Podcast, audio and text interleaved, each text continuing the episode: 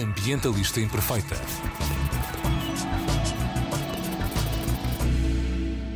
Olá a todas e a todos, daqui Joana Guerra Tadeu com a mensagem Ambientalistas Imperfeitas fazem voluntariado. Há uma diferença grande entre o voluntariado que as pessoas que eu convidei para conversarem comigo hoje uh, nos convidam a fazer e aquele voluntariado cuja base é assistencialista, uh, já vamos perceber o que é que esta palavra cara quer dizer, e que muitas vezes pode ter mais consequências, impactos negativos nas comunidades onde o voluntariado é realizado, ou, por exemplo, aquelas plantações de árvores que aparecem do nada em que não há ordenamento de território, não há planeamento do território e não há o cuidado de escolher as espécies que são de facto uh, naturais para a zona onde estão a ser plantadas, também têm um impacto negativo ambiental. Todos estes impactos devem ser pensados, uh, estudados e planeados e só depois então se devem organizar ações de voluntariado. Para percebermos melhor isto e discutirmos estes assuntos e as várias dificuldades, desafios e oportunidades em torno de todos estes temas, convidei três mulheres incríveis para nos virem falar dos seus projetos, todos eles com uma grande força de voluntariado por detrás.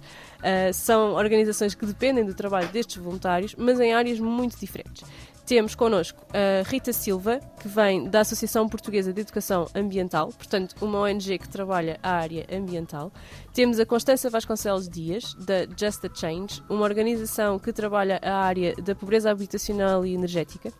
E a Inês Franco Alexandre, do movimento Transformers, que trabalha uh, o associativismo juvenil e a educação para a cidadania nos jovens em bairros onde há grandes uh, percentagens de exclusão social. Bem-vindas! Obrigada. Obrigada. Obrigada. Expliquei tudo bem? Muito bem, muito Sim. bem. então, se calhar começava pela Rita, pela ordem que apresentei. Uh, uhum. A Rita foi a primeira porque a Rita é Ana Rita. Eu tinha isto por ordem alfabética e tinha posto aqui a Ana, mas a Rita gosta de ser Rita. Portanto, a partir de agora Exato. é a Rita. Uh, Rita, o que a Aspia é uma organização com muitos anos já, uh, deste, de todas estas uhum. é a uhum. mais antiga uh, e com mais história.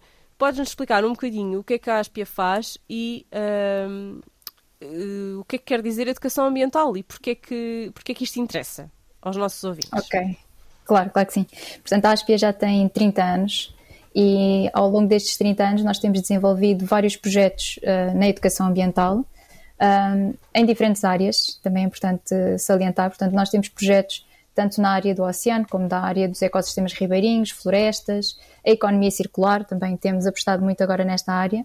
E, e o nosso objetivo, o nosso principal objetivo é aplicar a educação ambiental tanto numa vertente formal e não formal, ou seja, numa vertente mais uh, relacionada, por exemplo, com as escolas, com o trabalho das escolas, com quem trabalhamos e com quem temos várias parcerias, uh, mas também fazer educação ambiental para o público em geral, ou seja, não nos focarmos apenas nas escolas e em pequenas atividades que, que hoje em dia têm sido feitas. Infelizmente, a educação ambiental tem sido muito aplicada neste sentido, ou seja, trabalhos pontuais com as escolas, atividades pontuais, e nós queremos alargar um bocadinho mais este este modo de atuação, por assim dizer.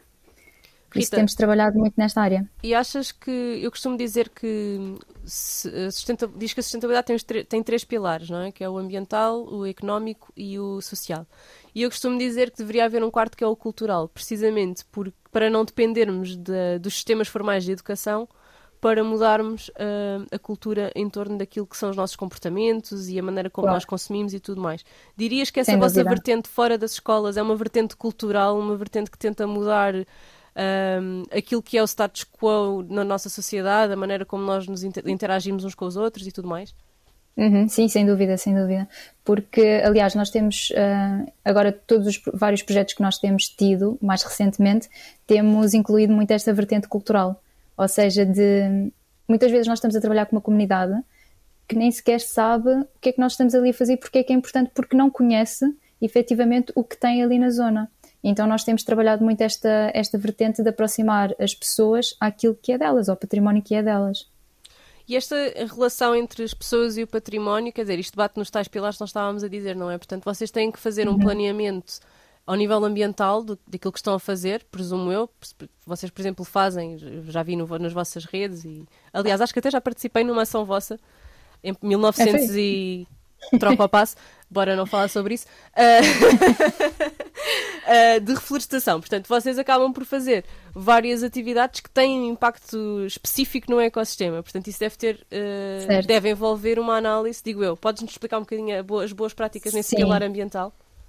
Sim, foi uma coisa que disseram no início que, obviamente, nós não queremos fazer estas ações de, de voluntariado, quer seja uma plantação, uma limpeza de praia, se for uma coisa pontual e sem, sem organização, sem planeamento. É, é suposto aquilo que nós estamos a fazer depois uh, dar frutos.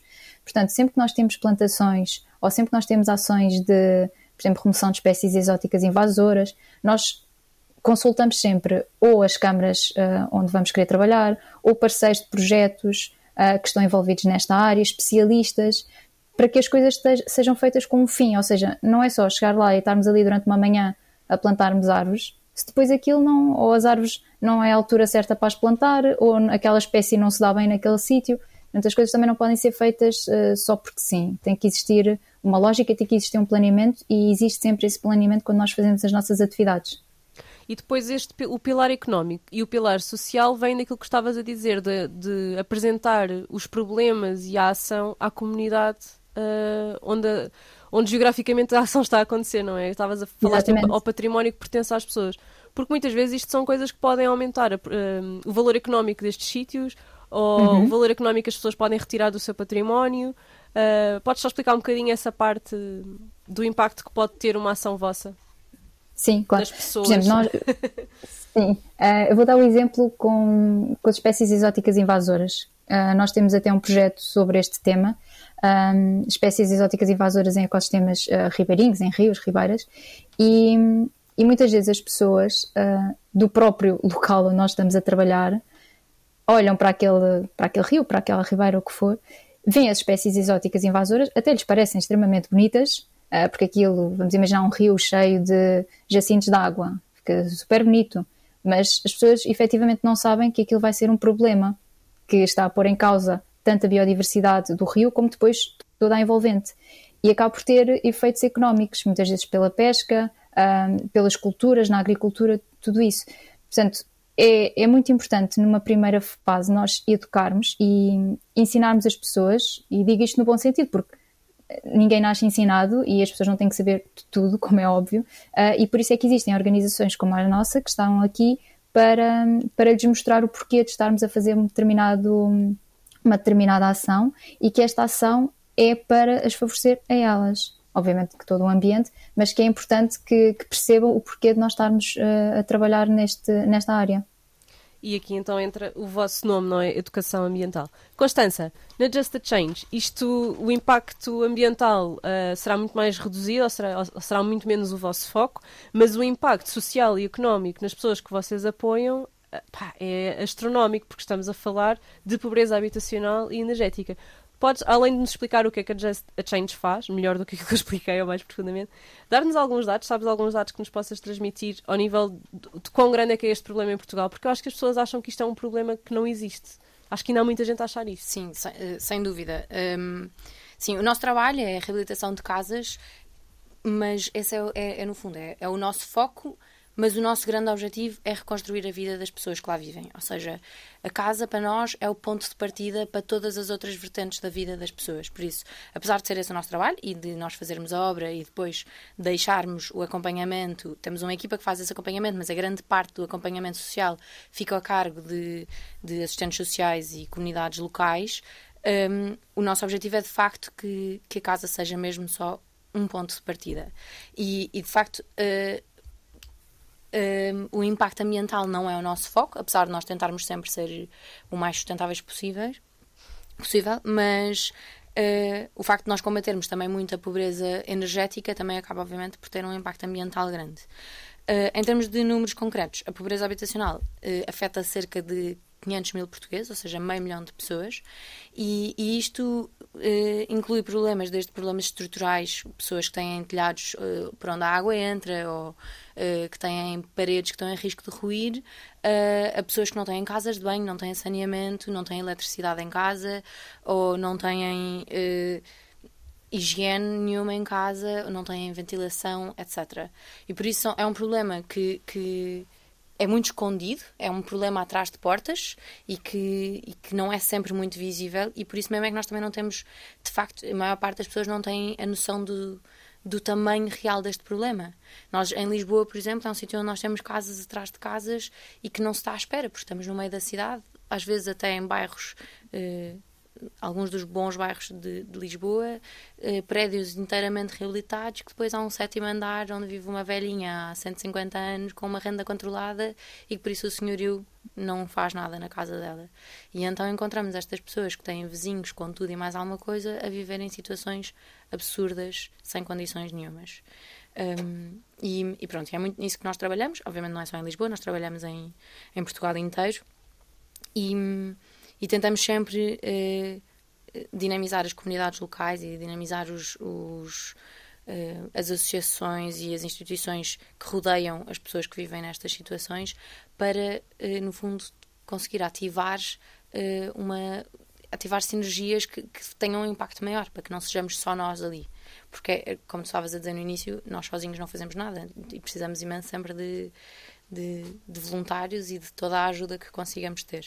Até porque depois há uma parte que tem a ver com a envolvência da comunidade, não é? De tomar conta das pessoas. Sim, Nós tomarmos conta, conta uns dos outros, não é? Ver se, se mais alguém precisa de ajuda com alguma coisa, de ver se as coisas ficaram bem feitas, se, se as coisas estão a ser bem cuidadas e isso, sem nós tomarmos conta uns dos outros fica muito difícil, não é? Isto também são pessoas que muitas vezes vêm, encontram-se nestas situações de pobreza energética e habitacional precisamente por, eh, por estarem em situação de exclusão social e não terem qualquer rede de apoio, não é? Sim, sem dúvida. Uh, eh, 100% mesmo. Nós trabalhamos muito com pessoas que estão, que estão muito isoladas e, e isso também é uma das grandes, uma das grandes vantagens de ter voluntários, especialmente voluntários jovens como os com quem trabalhamos, que entram ali de rompante e quase que obrigam os vizinhos a juntar-se à obra. E é mesmo incrível porque de facto muitas vezes as, as nossas obras demoram cerca de duas semanas e, e, muitas vezes acontece que no início uh, uma pessoa que não falava com os vizinhos há 30 anos e no final estamos ali todos a almoçar juntos como se fôssemos amigos desde sempre.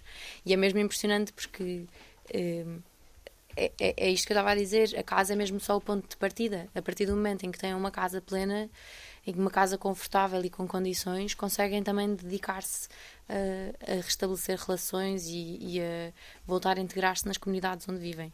E temos muita sorte que, no geral, de facto, os portugueses são um povo super solidário, por isso, eh, muitas vezes têm vizinhos que vivem nestas condições, às vezes não têm noção do, da gravidade e assim que se apercebem, arregaçam as mangas e juntam-se a nós e, e, começam a, a, garantir que aquela pessoa tem as condições que precisa eh, quer uh, habitacionais, quer uh, sociais, para prosperar, no fundo, e não só sobreviver. Inês, os Transformas trabalham com jovens especificamente. Pode explicar-nos uhum. um bocadinho o vosso trabalho? Sim, claro. Então, uh, o Movimento Transformas é um movimento nacional de participação cívica e social que atua aqui em três grandes eixos, ou seja, temos três grandes projetos: a Escola de Superpoderes, que uh, é o nosso projeto core e que envolve aqui uma metodologia de voluntariado, portanto temos mentores voluntários que partilham o seu talento com crianças e jovens em situações vulneráveis, agora também lançamos Reformers para séniores, um, então temos malta que se junta a nós, que tem um talento específico e que partilha esse talento durante um ano letivo, no mínimo, todas as semanas, uh, em situações ou em contextos mais vulneráveis, como bairros sociais, instituições, lares de acolhimento, escolas com elevado índice de sucesso escolar, etc, etc. Depois temos também o nosso IALID, que é o, o, nosso projeto para o associativismo juvenil e estudantil, isto porque se nós queremos gerar uma nova geração de líderes, então temos que trabalhar com os miúdos que também já têm esse bichinho, e normalmente esse bichinho nasce no associativismo estudantil, nas associações de estudantes, e depois salta para o associativismo juvenil, portanto, eu sou claramente um fruto profissional desse bichinho e nós queremos agarrar uh, todos os miúdos que têm esta componente já muito intrínseca. E por último, temos a nossa Tia Academy, que é uma comunidade de consciencialização em que ensinamos as pessoas a pensar sobre o que é que é participação cívica e social. Portanto, o voluntariado é intrínseco a tudo o que nós fazemos, até porque toda a nossa equipa vem dessa escola. Portanto, acreditamos muito que o voluntariado e os talentos das pessoas podem efetivamente fazer a diferença no dia a dia da nossa sociedade. Olha, e eu diria que as vossas associações têm problemas diferentes, porque em termos de voluntariado, eu diria que, não, eu estou a adivinhar, agora vocês dizem-me se é verdade, que a Aspia e os Transformers têm voluntários a menos, portanto, se vierem mais fixe, mas que a Just a Change tem voluntários a mais. Isto é verdade ou estou enganada? Olha, voluntários um... a mais. Uh, desculpa, Inês, fala, fala. Não, não, força, força. Uh, voluntários a mais, não diria. Mas, uh, não, nós temos, é que nós temos dois grandes programas para voluntários. E um deles é no verão e é um programa super intenso, duas semanas. E nesse, de facto, temos muitas, muitas inscrições, que é sempre uma alegria. Tivemos, tivemos tipo o triplo das, das inscrições que, que podíamos uh, aceitar em menos de meia hora. Foi mesmo incrível. Este verão foi mesmo, foi mesmo extraordinário. Mas a verdade é que. Um, isto também é importante para nós, perceber que, perceber que uh, o trabalho que estamos a fazer tem uh, procura no fundo e que podemos, se calhar, este ano fazer mais e fazer mais quatro casas, porque temos voluntários suficientes para isso. Mas depois no nosso programa durante o ano, uh, às vezes os voluntários, como também são na maior parte estudantes, uh, não, não têm tanta disponibilidade. Por isso, temos uma fase em que temos muitos voluntários. Durante o verão uh, Transformers e Aspé levem-nos, mas durante o, durante, o, durante o ano letivo nós precisamos mesmo mais, de mais voluntários. Uh, e na Aspia, na Aspia como é que está, Rita? Porque eu diria, não é? Eu, eu, há ações mais sexys que outras, ou não? É, sim, uh, o que acontece é que nós temos percebido ultimamente, uh, nos últimos meses, temos tido uma grande procura de jovens. Ou seja, Portanto, nós temos as nossas atividades e fazemos a nossa divulgação, mas cada vez mais temos tido jovens de, uh, por exemplo, alunos de, de faculdades, da universidade, de, da universidade e associações de estudantes que nos procuram com ideias de, de ações que eles próprios querem fazer e pedem-nos ajuda para conseguir organizar essas atividades. Por isso, temos sentido aqui uma grande procura e, e um aumento, obviamente, que não temos uh, voluntários a mais, nem a menos, acho que, mas temos tido esta procura que eu acho que é muito interessante. E nos Transformers, como é que estamos de pessoas dispostas a partilhar os seus superpoderes durante um ano letivo inteiro? Olha, nós temos a sorte de trabalhar eh, em rede sempre, portanto, nós trabalhamos com todos os municípios que hum, recebem a metodologia dos Transformers, portanto, nós temos acesso a todas as comunidades de pessoas que querem fazer voluntariado naquele sítio, portanto, temos sempre pelo menos cinco vezes mais das candidaturas do que efetivamente precisamos para o terreno. Mas como nos Transformers existe uma fase de recrutamento muito intensa, portanto as pessoas passam por, a, por uma imersão antes de ir para o terreno e temos pelo menos uma fase de entrevistas, uma fase de atividades, um fim de semana de 48 horas imersivo antes de recrutarmos as pessoas, o que acontece é que todas as pessoas que se candidatam passam por estas fases, algumas vão ficando pelo caminho e, e, muito porque o voluntariado é como plantar árvores no sítio certo, na espécie certa, para que consigamos crescer. Portanto, nós não aceitamos qualquer pessoa para fazer uh, voluntariado porque temos muitas especificidades no terreno onde temos que ter as pessoas certas para os sítios certos. Daí a nossa fase de recrutamento ser tão uh, intensa, portanto, os nossos mentores passam por esta fase. Este ano estamos mais ou menos com 100 mentores no terreno a nível nacional todos os dias, uh, e significa que hão de ter ficado pelo menos uns 100 pelo caminho. E quando eu digo ficar pelo caminho, nunca é deixar de fazer voluntariado, é os Transformers podem não ser a organização certa para tu fazeres voluntariado, mas nós temos aqui um conjunto de organizações que podem ser as organizações certas e encaminhamos sempre as pessoas para outras um, organizações, portanto, e muitas vezes perguntam-nos qual é que é o secret sauce dos nossos dados de impacto e eu acho e acredito piamente que é o nosso recrutamento e é a forma como integramos as pessoas no processo de voluntariado. Como é que vocês fazem? Uh, eu tenho tantas perguntas, mas vá. Uh, como é que fazem essa análise de impacto e que dados é que vocês têm? E esta pergunta depois eu gostava de que passasse por todos, mas começando pela Inês que acabou de referir isso. Bom, então, nós temos um laboratório de uma universidade, da Faculdade de Psicologia da Universidade do Porto, e também uma consultora um, ehm, a trabalhar para avaliar todo o nosso impacto. Portanto, antes de irmos para o terreno, é aplicada uma bateria de testes de pré-teste tanto aos mentores como aos aprendizes, como normalmente à comunidade escolar. Os aprendizes é a população que recebe uh, as, as atividades, quer sejam a população mais sénior, quer sejam os nossos miúdos, portanto é sempre aplicado uma bateria de pré-teste.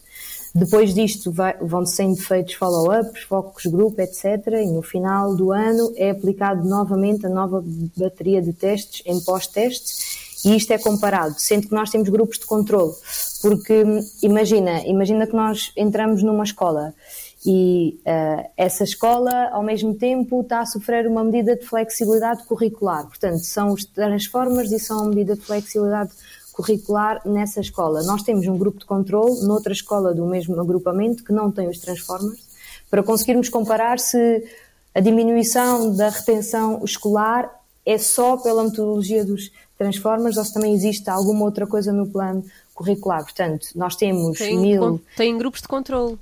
Temos grupos de controle uh, para todas as atividades. Portanto, temos, imagina, mil miúdos em atividades diárias e temos mais mil miúdos que não fazem ideia o que é que é os Transformers e que são aplicados os mesmos questionários para conseguirmos comparar no final uh, se conseguimos isolar dados só pela nossa intervenção.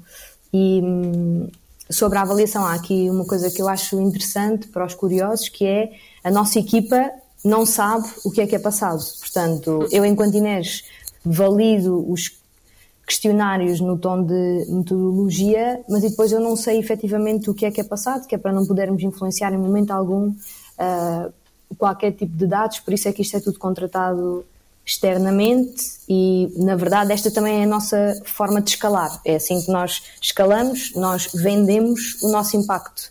Um, portanto, isto é sobre tudo o que nós fazemos no dia a dia, na verdade. Uh, Inês, Constança, na Just a Change, como é que fazem estas avaliações de impacto? Uh, nós não temos uma coisa tão, tão super croma como as Mas eu sabia que os Transformers tinham e eu acho que isto é ótimo para vocês trocarem ideias. Não, é incrível, eu estava, já escrevi aqui tudo. Exato, porque eu acho que isto vos permite também comunicar muito melhor aquilo que fazem. E, e, então eu comecei mesmo pela Inês precisamente porque eu sabia que os Transformers tinham esta metodologia toda e acho que é muito interessante para até para potenciar o impacto, porque conseguimos medir, conseguimos. Sim, sim, sim. Inês, temos, temos conversa marcada logo a seguir. Sim, uh, sim, mas, uh, não, mas é, nós temos, nós medimos o nosso impacto em várias, em várias vertentes. Um, assim, a, a mais. Um, a mais ligada aos voluntários é de facto, uh, nós recolhemos sempre depois, antes e depois dos, do, das atividades de voluntariado, uh, uma espécie de formulário de avaliação que os voluntários fazem. Isso é um bocadinho para nós percebermos também se a experiência de voluntariado está a ser. Uh, lhes está a fazer sentido e se eles sentem que estão, que estão a ser bem acompanhados etc.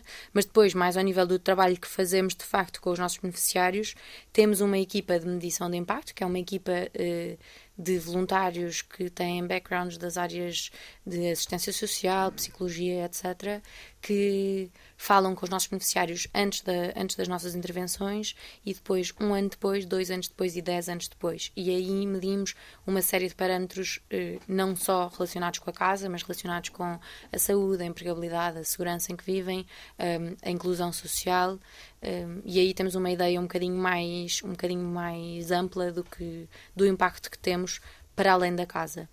Em termos da casa mesmo, medimos o nosso impacto, obviamente pelo, pelo número de casas e pelo número de intervenções que conseguimos fazer e, e pela profundidade de, da intervenção que fazemos nessas casas e um, começámos a medir agora no ano passado e este ano um bocadinho mais à séria até um, a subida do nível energético da, de cada casa e isso para nós está a ser super interessante perceber pequenas, pequenas mudanças, coisas muito pequeninas para nós são óbvias, tipo ter um sistema de aquecimento de água que transforma uma casa F numa casa B. E... É tão simples e pode fazer tanta diferença, tanta Na, diferença. no orçamento familiar, Sim. nas questões ambientais, enfim, e no, no bem-estar das pessoas, obviamente. Exato. Uh, Ana, uh, Rita, desculpa, Rita, uh, na Aspia, vocês têm alguma metodologia implementada? Há coisas que vocês todos os anos uh, comunicam? Como é que funciona? Pronto, nós não temos uh, uma avaliação formal, digamos assim, de, de impacto do voluntariado ambiental. Um, aquilo que nós fazemos, obviamente, uh, quando temos as ações, os, os, voluntários preenchem sempre um questionário, um, acabam sempre por nos indicar qual é a motivação, porque é que estão a fazer, se é a primeira vez que estão a participar numa, numa ação de voluntariado da Áspia ou se já participaram noutras e em quais. Portanto, tentamos fazer uma avaliação mais informal um, e tentamos também sempre perceber, lá está, se são atividades, se aquelas pessoas estão a procurar-nos por uma atividade pontual ou se já são, digamos, uh, repetentes na, no nosso programa. Não temos é esta avaliação tão uh, discriminada, obviamente, que, exatamente específica, exatamente. Um, temos sempre depois, no final do ano, fazemos um balanço daquilo que foi o, o ano todo de, de atividades, ou seja, quantas atividades fizemos, quantas pessoas tivemos, quais foram as ações que tiveram mais, uh, mais inscrições e, e mais aderência. Uh, e depois também tentamos, de certa forma, não é repetir as ações, mas tentar de alguma forma voltar aos sítios onde tivemos a fazer uma atividade. Por exemplo, pode ser para fazer outra atividade diferente, mas também para perceber uh, de que forma é que o trabalho que foi feito uh, continua e perdura ou se é necessário voltar a fazer alguma intervenção. Olhem, e agora, pronto, a pergunta que eu estava há bocadinho me estava a assolar e eu controlei, mas vai ter que ser. Falámos aqui em voluntários a mais e também há muitas organizações a falar em donativos a mais. Quando eu falo em donativos, estou a falar em géneros, não estou a falar em dinheiro. Nunca ouvi nenhuma organização dizer que tinha dinheiro a mais, isso era lindo. Mas estou a falar de géneros, não é? Doações de roupa, de mobília, de sei lá, ração para animais, whatever. Aquilo que for necessário, não é? Mas sobretudo roupa, diria que é aquele onde é mais gritante. Quando as pessoas ouvem uma organização a dizer epá, temos voluntários a mais ou temos donativos a mais, parem, olham para isto e ingratos! Pobres e mal agradecidos, como se atrevem? O que as pessoas não, não, se calhar, não compreendem é que isto, para ser bem feito, ter realmente consequência, as pessoas passarem por um processo de recrutamento, fazerem as coisas com, com verdadeiramente empoderadas e, e, saberem, de facto, ter um bom impacto na comunidade onde vão estar envolvidas. Isto tudo tem custos de gestão. Portanto, há custos de gestão, de voluntariado e de donativos. Vocês querem nos explicar um bocadinho isto e desmistificar isto do que é que é isto dos voluntários a mais, dos nativos a mais, e explicarem às pessoas porque é que isto importa e porque é que importa fazer este recrutamento, esta educação, esta triagem, porque só, por exemplo, um nativo de roupa, eu já, já, já, já fiz voluntariado em, em, em que havia de nativos de roupa, Pá, e só fazer aquela triagem são horas de trabalho que são os voluntários que vêm fazer, que podiam estar a fazer coisas mais úteis, não é? E não estar a ver se alguém mandou cuecas rotas para oferecer a alguém, que as pessoas mandam, mandam tudo, não é? Mandam o lixo delas para outras pessoas, que é uma coisa também surreal. Desculpem lá estar aqui a desabafar, mas é assim uma coisa. Querem explicar um e bocadinho? bem, bem, bem. É super bem mesmo. Um, olha, eu acho que algumas coisas importantes sobre isto. Primeiro, dizer-te que tu ainda não ouviste ninguém mandar vir quando nós tentamos vender um modelo de gestão voluntariado. Aí sim, uh, tem, aí sim é um desafio Ui. daqueles que nós não estamos ainda preparados. E hum, dizer-vos aqui só uma coisa sobre a avaliação de impacto, que é os Transformers e o movimento Transformers tem uma avaliação de impacto tão rigorosa porque é o nosso modelo uh, de sustentabilidade financeira. O nosso modelo de negócio é assente na venda de impacto. Nós não temos donativos, nós vendemos a nossa metodologia de acordo com os dados de impacto aos municípios, ao governo, uh, para garantir que uh, estes municípios absorvem as nossas metodologias. Daí ser tão importante nós termos uma avaliação de impacto tão grande, porque nós somos financeiramente sustentáveis assim, como uma empresa é. Oh, Depois, Inês, desculpa, só, desculpa interromper, mas claro. uh, quando tu dizes que vendem aos municípios é, é para abrirem para esses municípios abrirem polos dos transformas em cada, em cada sítio? Nos, nas suas localidades? Exatamente. Ok. Sim, nós okay. temos, ou seja, nós vendemos os nossos serviços, os nossos projetos, os nossos produtos aos municípios e às entidades governamentais para implementação local, sendo que a gestão é nossa, não é? Uhum. Somos nós que fazemos a gestão. Mas eu queria fazer aqui esta ponte para o que vou dizer a seguir, que é cada voluntário custa mais ou menos 850 euros por ano aos Transformers. Portanto, nós temos 100, podemos fazer contas rápidas. Um, e ninguém nos Transformers paga nada para fazer voluntariado. Existe uma lei do voluntariado que protege as pessoas disto, apesar de estar completamente obsoleta, acho que é de 87 ou alguma coisa do género, mas ainda assim Uh, estas pessoas têm que ter o seu seguro, têm que ter o subsídio de deslocação, têm que ter toda a capacitação oferecida e nós temos três fins de semana imersivos por ano, um festival. Portanto, existe aqui toda uma estrutura de custos para garantirmos que as pessoas estão bem no terreno e estáveis. O nosso trabalho é muito emocional, portanto, nós temos que dar estabilidade às pessoas. Nós temos encontros mensais, temos encontros com malta da área da psicologia, tem, temos muitas outras organizações à nossa volta a nos ajudar a capacitar os nossos voluntários, seja organizações mais ambientalistas, seja organizações que trabalham em igualdade de género. Portanto, todas estas coisas envolvem uma estrutura muito grande para garantir que a malta está o mais capacitada possível no terreno. Portanto, dizer-vos com isto que é mesmo importante nós olharmos para o voluntariado com um cariz cada vez mais profissional. Primeiro, porque é uma enorme escola de competências e nós podemos lançar ao mundo muitos líderes assim, e é preciso investir nisso. E depois, porque é preciso fazer bem feito. Eh, já não chega ser o assistencialismo do saquinho e ir pedir coisas às pessoas. E nós não, não facilitamos mesmo nisso. Um, ehm, e garantimos que a nossa malta toda tem acesso a todas as condições que são necessárias para estar no, terreno e que essas condições são todas cobertas pela nossa organização. Constança, comenta lá isto. Não, eu estava a pensar, tipo, eu por acaso estou a gostar imenso de ouvir falar, Inês, uh, mas uh, nós, nós temos muito, temos muito também. Uh, é isso, tipo, é sempre um bocado estranho dizer que temos voluntários a mais, mas a verdade é que eh, nós faz, fazemos, este ano fizemos 60 casas, cada casa cabem 4, 5 voluntários, às vezes temos umas maiores em que conseguimos pôr 8 voluntários, mas se não temos financiamento para fazer mais casas, também não temos capacidade para aceitar mais voluntários, e por isso é que há alguns que ficam de fora, não é porque não queremos ter mais e não é porque não queremos fazer mais casas, obviamente. Uh, se tivéssemos mais financiamento, teríamos mais, teríamos mais casas e teríamos mais um, mais voluntários.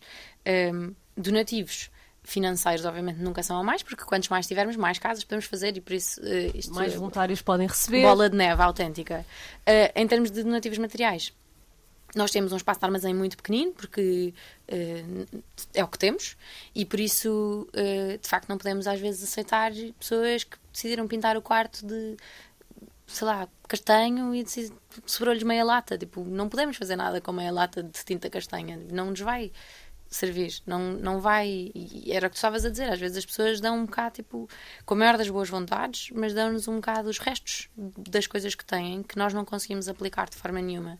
E, e por isso eh, nós trabalhamos com algumas associações que aceitam a maior parte destes donativos e por isso encaminhamos sempre.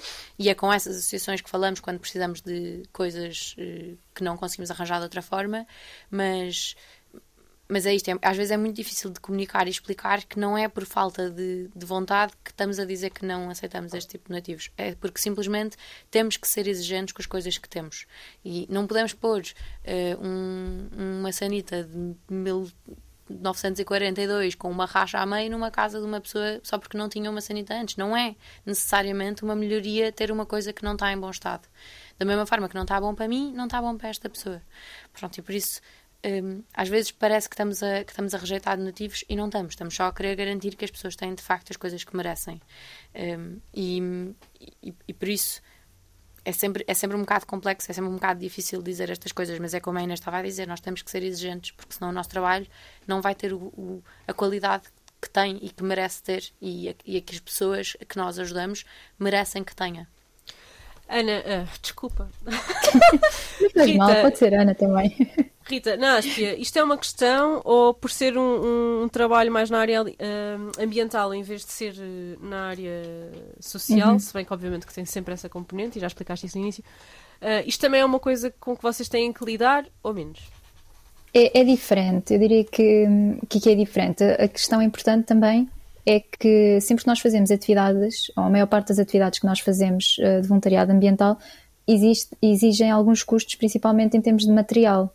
Por exemplo, se nós pensarmos numa plantação, um, só arranjar as árvores já, já tem um custo, por isso nós, obviamente que um, também, e mais uma vez uh, realço, nós queremos fazer as coisas bem feitas, também como já foi dito, e não podemos fazer só porque sim. E às vezes temos um espaço limitado, ou temos um número limitado de árvores, ou temos uma janela temporal que não nos permite ter uh, 100 pessoas e só podemos ter 30 ou 40. Mas sabemos que aquelas 30 ou 40 uh, vão ter mais impacto, mais uh, impacto ambiental, digamos assim, do que se fizéssemos com estas 100 pessoas. Por isso, acho que aqui é um bocadinho diferente do que, do que nas outras duas organizações. A Inês falava há pouco em profissionalizar o voluntariado. Uh, ainda hoje, ontem, já não sei, fiz uma publicação no Instagram e houve uma seguidora que, que fez uma reflexão sobre como uh, lhe parecia relevante que o ativismo, uh, e aqui eu diria que cabe o voluntariado, se vocês acharem que não, corrijam, mas eu diria que o voluntariado é uma, uma ação de cidadania ativista, deveria ser totalmente altruísta e um dar para não receber. Vocês concordam com isto? Veem isto de outra maneira? Como é que vocês reagem a esta questão do abro aspas, puro altruísmo, fecho as aspas? uh, olha, eu por acaso um, eu acho que o foco tem que ser sempre o, o beneficiário, no nosso caso, e nós esforçamos-nos muito, muito por isso. Mas obviamente que os voluntários recebem alguma coisa de volta e, e, e eu acho que é natural que uh, eles vão para lá com, com, com a expectativa disso. Que pode não ser necessariamente uh, uma coisa muito concreta, mas a verdade é que uh, os nossos programas, pelo menos, são sempre coisas extraordinariamente animadas, uh, com um dinamismo gigante e que as pessoas saem lá quase com, com provavelmente mais até com o coração cheio, como se saíssem de, um, de umas férias com amigos. Por isso, uh, não é bem na área do profissionalismo, mas não é um altruísmo puro e duro. As pessoas não estão ali uh, a ser mártires 100% só para só para uh, empilhar tijolos e vir embora. Por isso, eu não acho que seja só isso. Acho que o foco tem que ser sempre esse, mas é natural que se espere alguma coisa de volta e que, e que se espere que se esteja bem e que, se esteja, e que esteja feliz no trabalho que se está a fazer. Por isso, eu tenho um bocado de mixed feelings em relação a isto.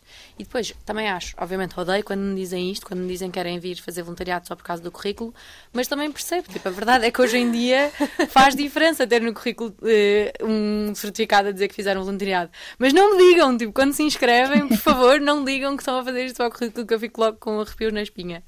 Mas percebo lá está, é um processo de recrutamento e olha, é um bom treino para quando vocês forem para as empresas. Não digam que é só para terem empresa no currículo. Tipo, por amor de Deus. Ah, eu só vim aqui fazer um ano para vos poder pôr no currículo, depois tenciono ir-me embora. Não, não convém. Não é algo que as pessoas Faz isso às escondidas. e na Aspia, Rita, um, como, é que, como é que tu vês esta questão do, do, do, altruísmo? Acreditas nesta coisa do puro altruísmo ou achas que as pessoas tipo, também têm direito de trazer alguma coisa deste trabalho? É assim, eu concordo com o que foi dito agora. Um, aqui a questão é, efetivamente as pessoas podem não receber nada naquele momento. Sim, passam um bom dia, uh, saem de coração cheio no sentido em que estão a trabalhar, por exemplo, para a sua comunidade ou para arranjar, por exemplo, uh, a mata que estava muito estragada e estão ali a tentar ajudar ou um, a fazer renaturalização, por exemplo, de um rio que já há muito tempo que estava estragado e estão ali a tentar um, compor uh, as coisas por isso, eu acho que podem não receber nada, entre aspas, diretamente naquele momento, uh, mas depois acaba sempre por, uh, ou vão voltar àquele sítio, ou era um sítio onde iam em criança que deixaram de ir porque estava destruído e agora voltam e levam os filhos ou levam os netos. Por isso, eu acho que também existe esta componente que, que acaba por ser importante. E, e as ações não são vistas como um, ai que chatice, agora tenho que ir para ali trabalhar e, e só porque sim. Uh, por isso, eu acho que há também esta componente que é importante. E no caso dos Transformers, acho que já explicaste, não é? Só toda uma tentativa de profissionalização do voluntariado. Mas não sei se queres uhum. acrescentar alguma coisa, Inês. Olha, eu acho que fazer voluntariado é um ato mega altruísta. Um, acho que é, muitas vezes é um ato sobre o nosso ego, sobre as nossas crenças, sobre as nossas, sobre o que nós achamos que é certo. Isso não está mal. Isto não tem uma conotação errada Eu acho que o que é importante durante este ato é nós ganharmos consciência sobre o que é certo e errado. Eu lembro-me a primeira vez que fiz uma missão de voluntariado internacional em 2015, eu tive dois meses em São Tomé e Príncipe e quando voltei disse, pá, nem que me paguem, eu nunca mais volto a fazer uma coisa destas. Eu fui, viajei durante dois meses, criei um projeto num local que ninguém vai chegar novamente, só daqui a um ano é que a malta branca vai no alto do seu ego e do seu altruísmo voltar àquele sítio, porque é nas nossas férias de verão. Portanto, durante os próximos 10 meses as pessoas vão ficar exatamente na mesma ou pior, porque agora ainda têm saudades minhas e, e do que eu fui lá ensinar. Portanto, eu lembro-me perfeitamente de ganhar esta consciência uh, muito rápida. Estamos a falar que... do complexo de Salvador. Uhum. E no caso específico Exato. da história que estás a contar, estamos a falar do white saviorism, não é? Do, do, exatamente. Do branco exatamente. rico que acha que vai ajudar os negrinhos pobres, coitadinho. É, e a, a, nós europeus, não é? O, o branco rico ainda por cima só ajuda numa altura muito específica do ano, que é em julho e agosto. Que é aquela altura em que nós estamos confortáveis e em vez de irmos de férias com malta, vamos fazer voluntariado.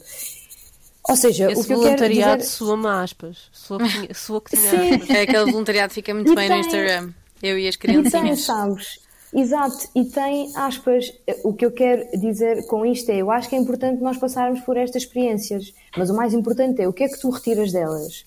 Eu retirei desta experiência que uma das minhas causas iria ser a profissionalização do voluntariado, porque não faz sentido nenhum continuarmos a alimentar estes movimentos aqui, que ainda por cima se espalham o pelo volunturismo. mundo. Exato. Bem dito, bem dito. Pronto, portanto, eh, eu acho que é um ato altruísta, mas acho que se for muito bem feito e, acima de tudo, se for muito bem guiado, acho que tem outputs finais muito bons. Nós, nos Transformers, temos todos os anos malta que no final do ano ou ao meio do ano se despede das suas empresas e que se dedica à economia de impacto e que cria os seus próprios projetos. Nós já começamos a avaliar isto, já começamos a gerir os danos pessoais nas vidas das pessoas, porque isto, despedir e criar um projeto não é a coisa mais fácil do mundo, portanto, isto acontece. E eu acho que é, é que é importante as pessoas terem bons guias e bons mentores durante o processo. E este, esta informação que tu deste agora é uma ótima desculpa para eu fazer outra pergunta que é o voluntariado é só para elites? Tan, tan, tan. É só para gente rica e desocupada? É uma questão de classes? Ou as pessoas... Eu acho que depende do tipo de voluntariado. Um, ou seja, a palavra voluntariado é para toda a gente. Acho que há pessoas que têm perfil para um tipo de voluntariado, outras pessoas têm perfil para outro tipo de voluntariado, assim como condições de vida, tempo, etc. É um privilégio teres tempo para poderes fazer uma missão de dois meses, não é? É um privilégio algumas coisas. E aí eu acho que precisas estar numa situação mais privilegiada ou, ou não, de acordo com as tuas ambições. Mas eu acho que o voluntariado é para todas as pessoas, existe voluntariado para todas as pessoas. Nós precisamos é de encontrar onde é que está o nosso tipo de voluntariado, onde é que eu me encaixo e qual é que é o meu contexto de voluntariado. Rita, que tipo de pessoas Sim. é que se voluntariam convosco? Notas alguma, algum classismo, algum elitismo ou não?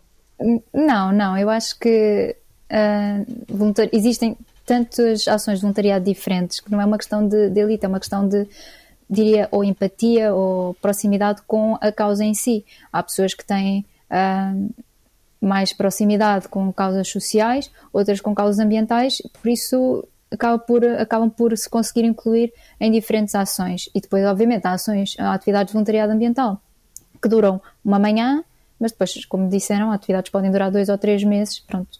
E obviamente que aí é diferente. Agora, nós, uh, pelo menos nas atividades que temos feito, não sentimos isso. Nós sentimos que temos pessoas muito diversas. Temos pessoas que que vão lá com o neto, uh, porque o neto quer passar um dia na floresta, temos pessoas que são de câmaras, temos pessoas que são. Uh, vêm famílias inteiras, por isso não notamos isso. Boa. Constança, e na Just a Change, o que é que tu notas? Olha, eu acho que não é, o voluntariado não é necessariamente só para elites, mas eu acho que o tempo é um luxo. O tempo é, é, é uma coisa que nem toda a gente tem. Devia ser um direito, mas eh, eu percebo. Mas não é, não é, é, é, um luxo, é mesmo um luxo. E, e por isso. Se o descanso é um luxo, involuntariado então. Sim, exato. uh... Não, e mesmo assim, desculpa estar agora aqui a meter o bedelho, mas agora, agora que disse esta frase, até estou a pensar. É mais fácil uma pessoa doar o seu tempo ao voluntariado, porque parece uma coisa um, que traz valor à sociedade do que doar o seu tempo ao, próximo, ao seu próprio bem-estar e ao seu descanso. Pois, não é? Mas a verdade é que uma coisa Temos não acontece sem a outra. Porque está sempre a fazer. Pois, um, um, voluntário, um voluntário que trabalha e depois faz voluntariado e depois tem casa e família e depois não descansa, quando alguma destas coisas há de falhar e o voluntariado vai ser o primeiro. Por isso, uh, é, mesmo, é mesmo um luxo e nós temos noção disso. Nós trabalhamos muito com, com estudantes universitários que têm o luxo do tempo, não é? Não são como pessoas que já trabalham que não têm a capacidade para ter férias de verão. Os nossos programas funcionam muito são estes programas intensivos de duas semanas durante o verão. Pessoas que trabalham, tirarem duas semanas de férias é uma brutalidade. Inês, mas não é no verão porque eles estão de férias, não. é no verão porque não vais construir à chuva. É, exato.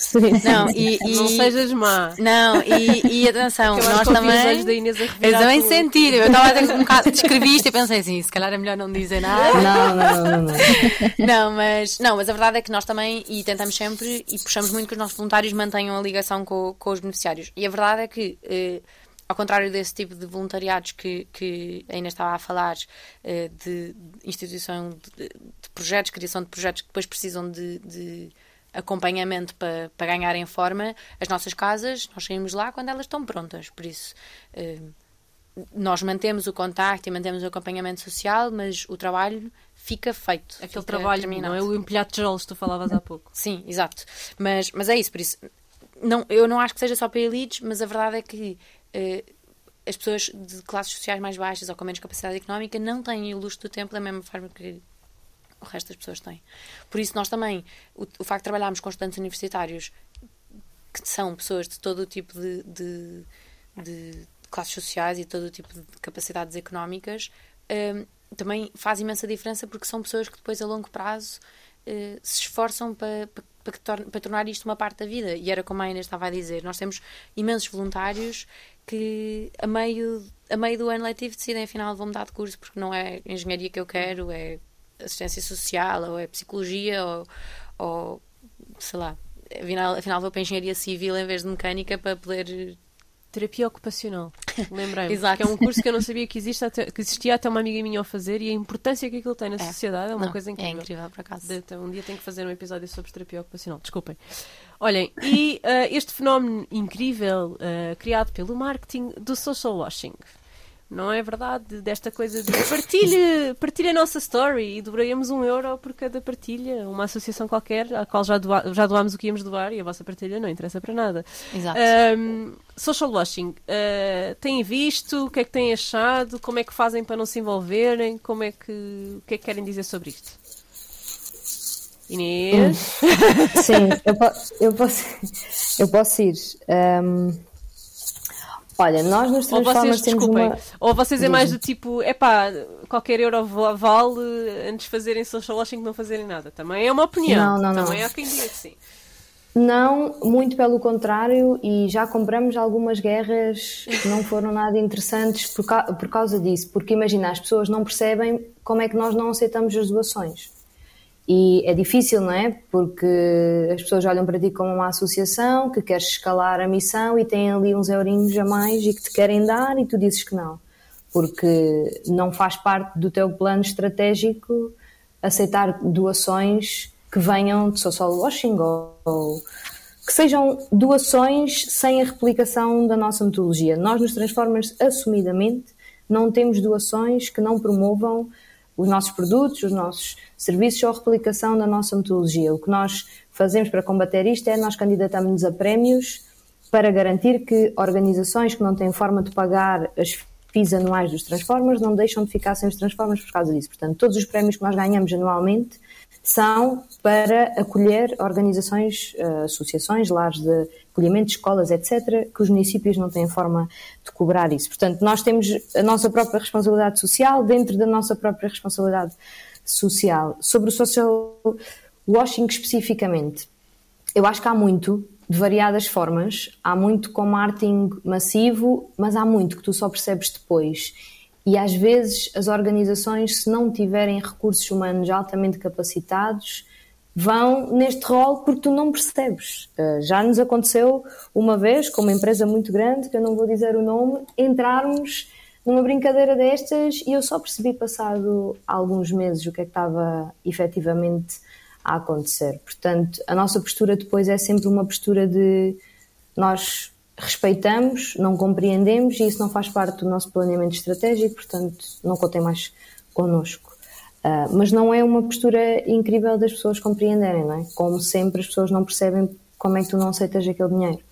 Então, pronto, às vezes compras aqui umas guerras que não são muito interessantes. Constança. Olha, hum, nós não é que cada, não é que todos os euros valham todo o sacrifício, mas a verdade é que hum, nós achamos e eu muito pessoalmente acho que hum, mais vale fazer mesmo que mesmo que uh, o coração não esteja no sítio certo. É como a coisa do voluntariado para, para o currículo. Pá, o, o, objetivo final não é. O coração não está no sítio certo, mas a verdade é que o voluntário está lá e está, e está a fazer o trabalho. E por isso, apesar de eu achar e de nós nos esforçarmos até bastante para uh, evitar aceitar campanhas assim deste género, pá, se nos estão a dar 10 mil euros uh, para nós partilharmos um story, nós vamos partilhar esse story.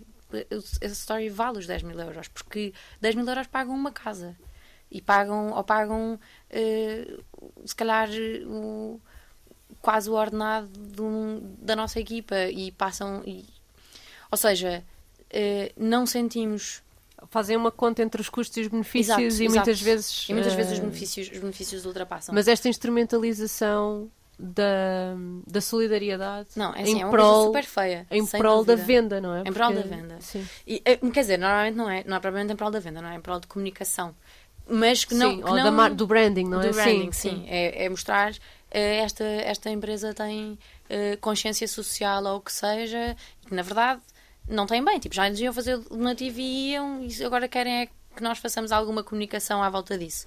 Mas é isso, tipo, às vezes eles, já nos, eles estão-nos a fazer um donativo tão grande, tão, tão valioso para nós como é que nós vamos dizer Põe que, na balança e não... olha, está bem, isto não é, okay, isto não é bonito, sim, mas é muito isso. útil. ok, queres, queres, queres que eu vá dizer às pessoas que tu nos ajudaste? Está-se bem, tipo, desde que nos continues a ajudar. Percebes? Por isso, eu, apesar de perceber que isto é um, é um problema de facto, eu também acho que as pessoas começam a ter mais noção disso e a saber que as coisas não são. não há almoços grátis, tipo, e que se nós estamos a fazer publicidade é porque de facto estamos a ter qualquer coisa. Uh, em volta, de volta. Mas também não fazemos isto para qualquer tipo de donativo. Não sei se isto é melhor ou pior, honestamente, mas só fazemos isto para donativos grandes. Porque às tantas também já não nos compensa estar Lá está, a tá, fazer... Tá. pesam os custos e os benefícios e às vezes os benefícios não, não, não vencem a, a, luta. Mas pronto, por isso não fazemos o mesmo, a mesma triagem, se calhar, que, que os Transformers, mas pá, que nós temos mesmo nós precisamos disto. Apesar de nós termos muitos donativos e termos muito apoio e cada vez temos mais e é incrível, todos os nativos, especialmente estes assim grandes, eh, garantem que, que fazemos mais uma casa no final, ou que juntamos mais uma pessoa à equipa, ou que, sei lá, que conseguimos mudar mais vidas, no fundo. Rita, eh, a Aspia tem muitos problemas com greenwashing e, e o social washing, uh, de marcas a pedirem pronto, para, para usar a Aspia, como, como é que funciona? Não, não temos. e efetivamente pronto, não tem feito, não faz parte do nosso planeamento, pelo menos neste momento. Obviamente que eu não posso falar uh, no que é que vai acontecer daqui para a frente, porque não sei. Uh, mas eu acho que também é importante que disseram uh, de ver os prós e os contras e, e tentarmos perceber, pôr nos pratos da balança e perceber o que, é que, o que é que tem mais peso, o que é que tem menos peso. Aquilo que nós tentamos fazer muitas vezes com o voluntariado ambiental é associar as nossas ações aos projetos que nós temos. Ou seja, nós temos vários projetos que depois são, são financiados a nível europeu, a nível internacional, e tentamos sempre, de alguma forma, que estes, estas atividades estejam relacionadas com estes projetos para conseguirmos uh, incluí-los todos no, no mesmo pacote, digamos assim. Eu diria, não sei se concordam comigo, mas pronto, só para terminar aqui este assunto, que é se houver transparência nestes processos, uh, as coisas acabam claro. por ser válidas, não é? O, o, claro, claro que sim. Sim, e, e os voluntários e os doadores e as pessoas que apoiam as vossas associações e as pessoas que estão interessadas no vosso trabalho tomarem uma decisão com, com uhum. acesso à informação daquilo que se, que se está a passar e, sim, e saber o que é que se está a passar. Eu diria que isso é o fundamental uhum. aqui, não é? Sim, sim, sim, sim, sim. Sem dúvida. Posso, eu acho que é isso só... acima de tudo. Sim, Inês. Não, não, eu estava a ouvir e estava só a pensar numa coisa que é a minha linha orientadora para todas estas tomadas de decisões e acreditem que algumas não são nada fáceis porque, tal como a Constança disse, pagam ordenados e pagam a nossa escalabilidade. Mas o que eu penso sempre é, sempre que eu digo que sim, estou a alimentar este sistema, não só para mim, mas para todas as outras organizações também. Portanto, eu sinto esta responsabilidade de dizer que não muitas vezes, não só por nós. Assumidamente, eu sinto esta respons responsabilidade. Uh, posso ser ingênuo ou não. Não, Inês, mas... acho que também podes ter uma organização que está no, no, no nível de, de, privilégio de recursos em que também é, é, mais fácil tomar esta sim, decisão, sim. não é? Há Possivelmente uma atrás... organização mais nova não pensa nisso, não é? Dessa Exato. forma. E, ah, ou seja, há cinco anos atrás havia algumas decisões que nós não podíamos tomar ainda, não é? Exato. E a Constância um... está num projeto, no Just a Change, em que vê literalmente isto vale um tijolo, isto vale uma parede, isto vale um uhum, telhado. Uhum. Pá, a decisão dos prós e contras diria que é muito mais. É muito claro. direto, é um, é muito impacto claro, muito direto e, e Sim, sim, eu compreendo sim, que isto não seja igual para vocês todas. Por isso é que eu fiz a pergunta uhum. também para receber estas respostas diferentes e deixarmos os nossos ouvintes aqui a pensar um bocadinho. Uhum. Nem que seja, porque estamos a entrar nesta época, e agora vamos encerrar aqui, está bem? Que é, estamos a entrar nesta época do Natal uh, em que chovem pedidos de ajuda, de solidariedade, donativos, porque também chovem os donativos. As pessoas de repente se lembram se têm uma consciência e querem atenuar todos os seus pecados em 15 dias. Ah, por nós está ótimo, atenuem todos. Malta, atenuem à vontade. Um, e por isso também é que nascem tantas campanhas de marketing em torno destas questões da solidariedade, da, da caridade, do voluntariado, do greenwashing, do social washing. Nesta altura há muito, por isso é que eu também vos fiz esta pergunta provocadora. Um, mas também é uma grande altura de financiamento para vocês, certo? Sem dúvida, sem dúvida, mesmo. Uh, aliás, uh, nós, é, é, aqueles pontos altos que estão marcados no calendário já para todos os anos. Temos uma campanha de Natal fixa nesta altura uh, de donativos. Normalmente o nosso objetivo é angariar o suficiente para fazer três casas, por isso à volta de 30 mil euros. E. Pronto, e, e, a verdade é que contamos muito com estas, estes donativos das empresas e das pessoas que estão a tentar espiar os, os pecados que fizeram durante o ano. não, assim que eu também acho que as pessoas depois chegam ao fim do ano e também têm um bocado de noção do que é que podem ou não doar. Por isso, eu também acho que não é só. Não é feio, sim, não tem que ser feio, obviamente. Não tem que ser feio, não tem, não que, tem ser que, ser feio. Olhem, uh, hoje, uh, no dia em que estamos a gravar, dia 30 de novembro de 2021, celebra-se a Giving Tuesday, que é a terça-feira a seguir à Black Friday. Duas das organizações estão aqui estão envolvidas nesta, nesta iniciativa da Giving Tuesday. Uh, Constância, como é que as pessoas podem ajudar através da Giving Tuesday e depois da Giving Tuesday acabar, como é que nós podemos ajudar a Just a Change? Ok, uh, então hoje especialmente estamos a fazer uma grande angariação de fundos. O nosso objetivo é angariar 2 mil euros. Eu sei que é super, é super ambicioso, mas nós estamos confiantes uh, que é o suficiente para reabilitar um telhado totalmente. Ou seja, uma pessoa que não tenha telhado, que tenha um telhado totalmente podre, com 2 mil euros conseguimos pôr um novo. Uh, podem fazer esses donativos através das nossas páginas do Instagram ou do Facebook, através do nosso site ou através mesmo da plataforma do Giving Tuesday, onde está o nosso projeto lá uh, exposto. E depois, durante o resto do ano, nós estamos com uma campanha de Natal na nossa loja online, onde estamos a vender vouchers para um, noites em hotéis, restaurantes bons e experiências turísticas assim alternativas, um, que nos foram oferecidos por vários parceiros e que estamos a vender a um preço mais baixo do que o preço de mercado e são ótimos presentes de Natal porque o dinheiro reverte todo para nós, por isso estão a fazer um donativo ao Just a Change e ao mesmo tempo estão a comprar uma coisa incrível para dar a qualquer pessoa que queiram presentear este Natal. E depois do Natal, podemos sempre enviar dinheiro para a MBWay, por exemplo? Exato. A qualquer altura do ano podem fazer donativos e nós temos, temos, temos no nosso Instagram e no nosso Facebook temos todas as informações sobre como fazer um donativo. No nosso site também está logo super claro. No, no menu há um, há um botãozinho de doar e aí podem, podem saber como doar e o que doar. E podem sempre falar connosco através das redes sociais ou através do nosso e-mail ou de onde quiserem, como quiserem, para saber mais informações sobre como ajudar e, e o que é que nós precisamos. Dá para ajudar com comunicação, partilhar coisas, dá para sim, ser voluntário não, sim, em várias 100%. coisas. Portanto, se tiverem interesse em ajudar, é ir nem chatear que, que nós estamos lá. Alguma coisa há de haver para fazerem, doarem, etc. E nos Transformers, Inês? Também estão na Giving nós, Tuesday. Sim, nós utilizamos a campanha do Giving Tuesday para conseguir comprar bicicletas para as nossas avós. Nós temos um conjunto de avós nos Reformers que querem muito aprender a andar de bicicleta. Portanto, fizemos aqui um levantamento de necessidades e o Giving Tuesday reverte a 100% para a compra dessas bicicletas para as nossas avós. E hum, diria que no resto do ano nós não temos estas épocas altas de donativos, porque temos as vendas diretas aos municípios, portanto a nossa época alta é sempre setembro, que é quando o ano letivo começa e quando nós fechamos todos os protocolos, mas diria que a melhor forma de, de se ligarem aos Transformers e de ajudarem os Transformers é fazerem parte da comunidade da T Academy, fazerem parte das pessoas que querem aprender mais sobre participação cívica e social e envolverem-se mais neste tema e procurarem-nos para esta, para esta envolvência e procurarem-nos porque querem aprender mais sobre participação cívica e social. Portanto, basta entrarem no nosso site, também temos lá um botãozinho de contribuir, mas mais importante ainda do que esse botão de contribuir é o facto de se puderem juntar à comunidade e de podermos todos juntos impulsionar o conhecimento sobre a participação cívica em Portugal. E se tiverem um super poder para partilhar, inscrevam-se na tiverem, academia, que exatamente. é para, para, ver se conseguem passar por este recrutamento exigente, mas que depois faz. Todas as valores. pessoas têm um, um, super poder para partilhar. Essa é a parte boa. Rita, Todas as pessoas têm um talento. Rita, a Aspia não Sim. está a participar na Giving Tuesday, mas precisa de ajuda, precisa que as pessoas se envolvam. Diz-nos como, por favor. Sim, a melhor forma de desenvolver então aqui com as nossas atividades é mesmo doando o tempo. Tornarem-se sócios para... também, pagar as cotinhas. Tornarem-se sócios, exatamente, exatamente, importantíssimo. Uh, mas sim, efetivamente, participarem em projetos que, que nós estamos a desenvolver, participarem nas ações, uh, aproximarem-se, isto é muito importante, aproximarem-se da educação ambiental e da importância que tem, porque muitos destes assuntos que nós falamos hoje em dia uh, têm que ter na base a educação ambiental, porque sem esta não, é como estamos a construir uma casa a partir do telhado, acho que, que não faz muito sentido.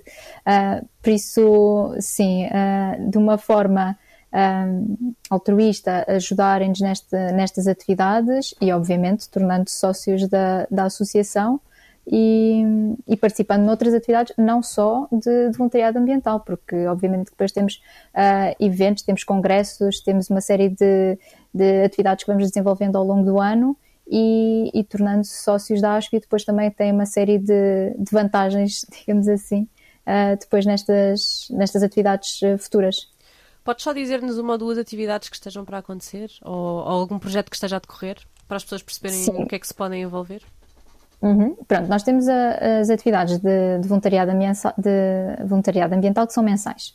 Portanto, é fácil, é o último domingo de cada mês, essa uh, está definida com exceção agora de dezembro, porque calha no fim de semana do Natal e já por anos anteriores percebemos que não temos muita adesão nessa, nessa altura.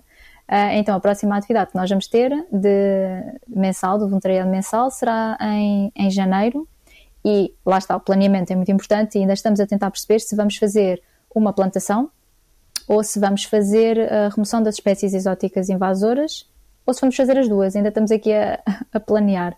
Um, para além disso, nós temos, uh, podemos uh, ajudar na organização de outras atividades, como eu vos expliquei no início, nós temos tido muitos jovens de, de faculdades, grupos uh, particulares de amigos que, que querem fazer algo, não sabem bem como, ou seja, não sabem muito, digamos, a parte legal por trás de tudo isso e procuram-nos neste sentido de darmos, uh, de aconselharmos, de explicarmos então como é que devem fazer. Legalmente, e, logisticamente, que, etc. Exatamente, exatamente, porque nós, por exemplo, se quisermos limpar uma praia, não basta juntarmos 30 pessoas e irmos para a praia.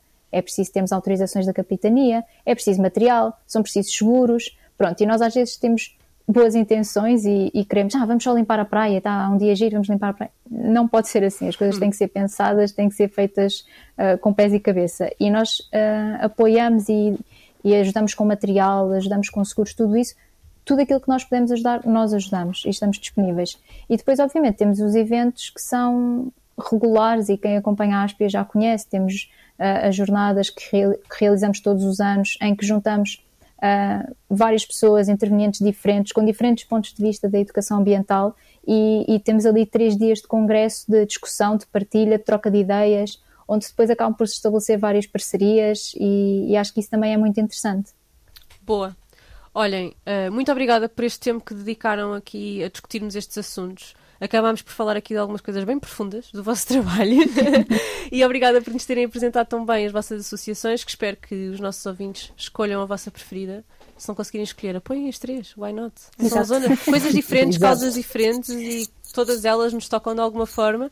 Vão espreitar os sites, os Instagrams, os Facebooks, etc. desta malta e uhum. partilhem aquilo que, que, fizer sentido partilharem, porque partilhem o vosso tempo, a vossa atenção, façam uma partilha no Instagram, algo que, que ajude qualquer coisa e pensem uh, em doar ou em oferecer um, uma prenda de Natal alternativa.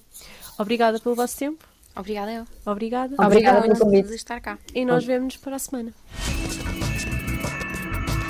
Ambientalista Imperfeita.